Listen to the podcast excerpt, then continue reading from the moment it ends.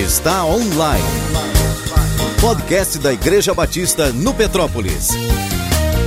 Devocional. Bom dia, boa tarde e boa noite. No mundo existem centenas de milhares de crenças. Cada uma conta sua versão da criação do mundo. Para os ateus, o universo passou a existir por acaso, contrariando todas as probabilidades. Seria como explodir um monte de sucata, colocar uma bomba num ferro velho e por algum motivo inexplicável dessa explosão surgisse um carro perfeitamente montado.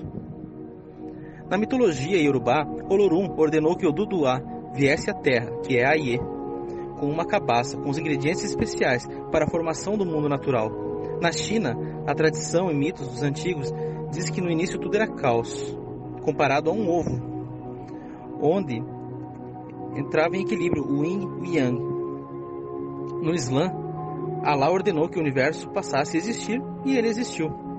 Cada povo, cada cultura tem a sua história e como tudo veio à existência, de acordo com o seu contexto histórico, com as suas tradições orais passadas de geração em geração. Mas toda obra tem a assinatura de um criador. O mundo natural é um grandioso outdoor e um imponente megafone que mostra e anuncia a existência de um Criador. Mas qual Criador? Se tem tantos?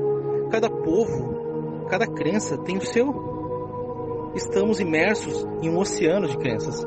Como saber qual Criador é o verdadeiro? A Bíblia também fala sobre um Deus Criador. Na verdade, o Deus Criador de todas as coisas existentes. E esse livro revela a natureza eterna e triuna desse Deus. Vou fazer uma breve explicação sobre o conceito de trindade.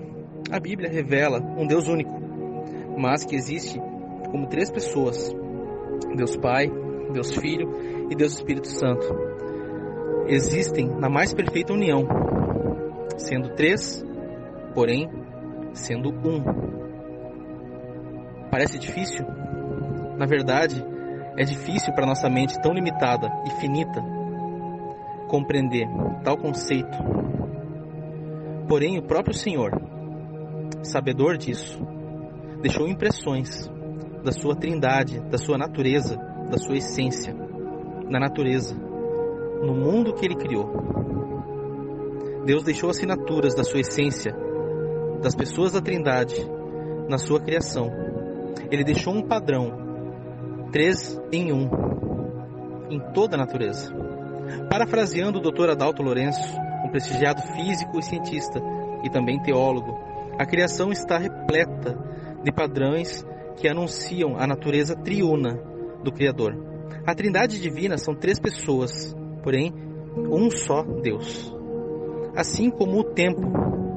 O tempo é um só, mas o tempo é composto de passado, presente e futuro. Três em um. O espaço é largura, altura e profundidade. Três em um. Um átomo, que é a menor unidade da matéria, é composto de elétrons, prótons e nêutrons. Três em um. O núcleo do átomo, por trios de quark. Três em um. O estado da matéria, sólido, líquido e gasoso. Padrão 3 em 1. O ser humano, composto de corpo, alma e espírito, três em um. A biosfera, onde se origina e se mantém toda a vida terrestre, é uma biosfera só, porém, ela acontece na terra, na água e no ar. Três em um. As células, que é a menor unidade viva de um ser vivo, são compostas basicamente de três estruturas: membrana, plasmática, citoplasma e núcleo. Três em um. Na música também é possível ver esse padrão. A música é composta por harmonia, melodia e ritmo. São três elementos que compõem a música, três em um. Um dia de 24 horas é dividido em três períodos principais, desde os primórdios da humanidade: manhã, tarde e noite. Três em um. O fogo, que é um elemento da natureza, é um único elemento, porém ele é feito de luz, calor e a chama, três em um.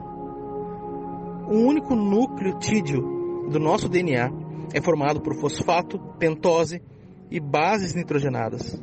Três em um. Então, na natureza, sempre vai ser possível encontrar esse padrão três em um.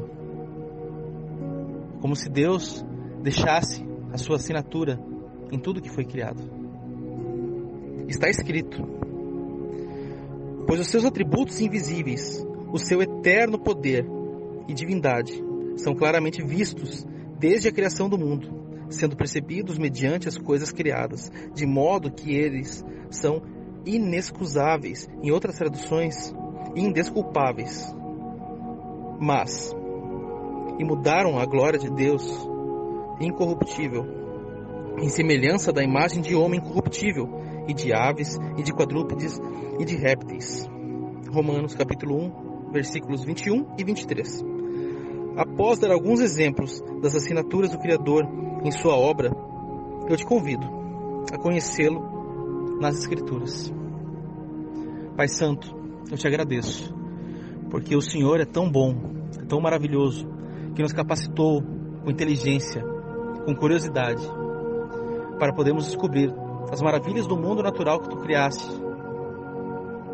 E da mesma maneira, o Senhor nos deu a ciência, nos deu o conhecimento, para que nós pudéssemos glorificar o teu nome. Mas na nossa maldade, nós usamos isso para negar tua existência. Senhor, como somos estúpidos, como somos insensatos em negar a existência, tendo provas maravilhosas de que o Senhor governa todas as coisas, o universo criado, a terra, a vida. Obrigado, Senhor, porque a tua misericórdia permite que ainda a gente possa te conhecer de várias maneiras. E que essa, essa revelação geral, que é a revelação do mundo natural, possa levar as pessoas a conhecer o Senhor através da palavra, onde o Senhor revela todo o seu amor, sua justiça, sua santidade, tudo que o Senhor quer que a gente conheça de Ti. A Tua palavra diz que a gente não deve se gloriar no nosso conhecimento, da nossa força e nem da nossa riqueza, mas a gente deve se gloriar em Te conhecer. Em nome de Jesus que eu oro, Pai, que as pessoas que ouçam esse áudio possam Te conhecer. Amém. Termina aqui mais um podcast da Igreja Batista no Petrópolis. Até o próximo encontro.